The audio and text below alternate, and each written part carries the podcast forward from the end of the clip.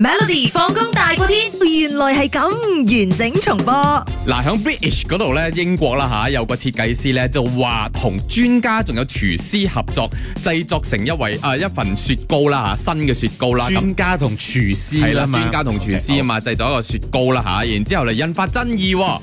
咁原因就係呢一款雪糕嘅製作材料係 A 動物血，B plastic，C 玻璃，D 廚餘。 OK，動物血咧嗯係咁誒，我覺得。誒好喺中國普通啊嘛方面啦，或者華人方面咧，好普遍㗎嗯啦嚇哼 OK，嗯哼咁突然間你話介紹俾英國人，我又覺得唔係好特別嘅啫，因為 OK 大家都食過啦。OK，嚇有唔係英即國即人可能佢英係咪而家我 What is 會覺 this？得我會覺鴨得血糕人咧好普遍㗎嘛。你一樣嘢而家網絡咁發達啊先進，可能佢都見過佢都見過，佢都知乜嘢未試過嗯。但係我覺得廚餘比較特別啲咯，嗯哼係啦，因為咧廚你話誒同呢個廚師合作啦嘛啊，可能個啊廚師佢哋嘅餐廳覺得哦，因為覺得呢啲廚冇嘥咁樣，可嗯能食得嘅可能啊我我唔知啦嚇，OK，好佢為啊就 mix 我 up，佢可能有有一個清潔嘅方式，mix 嗯起一齊變咗一個全新嘅 rubbish。啊 Ice cream OK，但係睇睇好多朋友揀 A 嘅，啊係哦咁有朋友揀 B 嘅。 O K，即係揀動物血啊，同埋 plastic 咁樣啦吓 O K，嗱呢位 British 嘅 designer 咧，佢就話其實依家咧嘅 plastic 廢料。就嚇不斷咁增加，導致呢一個全世界呢個負擔好大咁樣嘅 OK 所以佢就同一個專家仲有廚師合作，就抽取呢個 plastic 裏邊嘅成分。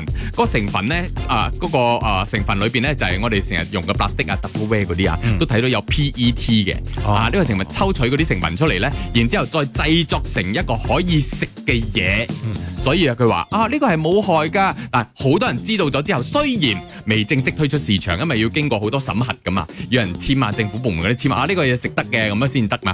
但係未未正式 launch 上呢個市場啊，好多人都反對啊。喂，你咁樣嗌我哋食 plastic 係唔得㗎，唔負責任㗎。嗱，咁呢一位誒、呃 designer 咧，佢係話出嚟講啦，佢話嗱，雖然我哋要經過呢啲相關嘅認證啦，但係未能推出市場嘅，你哋誤解咗啊！嗱，佢再聯合呢一個愛丁堡大學嘅一個生物技術專家出嚟講啦，佢話其實你哋大家真係誤解啦，對呢一個 guilty flavour 呢個 ice cream 叫 guilty flavour 啊，呢個 Guilty flavour 係啦係啦，誤解啦！一旦佢通過咧誒呢呢一個製作過程之後咧，佢已經唔係塑膠廢料啦。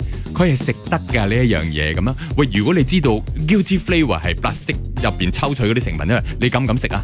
你想唔想食啊？我會試咯，因為如果我好好我其實我味嘅幾中意去品嚐 ice cream 唔同口嗯，味。係啊，係啊，係啊，係係啊啊，你乜嘢都試係啊哦，呢個你都敢試嘅 OK 喎，即係哦嗯 ice cream 咁樣嘅味咧，我會去試嘅。其實哦，OK，總之唔理佢係咩嘢，總之好味就得係咪？總之係係 ice cream，我 願意去試。你話我因為我食我都唔食血嗰個動物血嘅鴨血嗰啲唔食㗎嘛，我都係唔食嘅。我唔知有咩咁好食啦，係啊哈淋係咪淋白白嘅咧？我唔知啊，我唔知啊，咁我樣未但咬過。係如果 ice cream 喺邊凍咧，嗯我會去品嚐佢嘅味一啖先。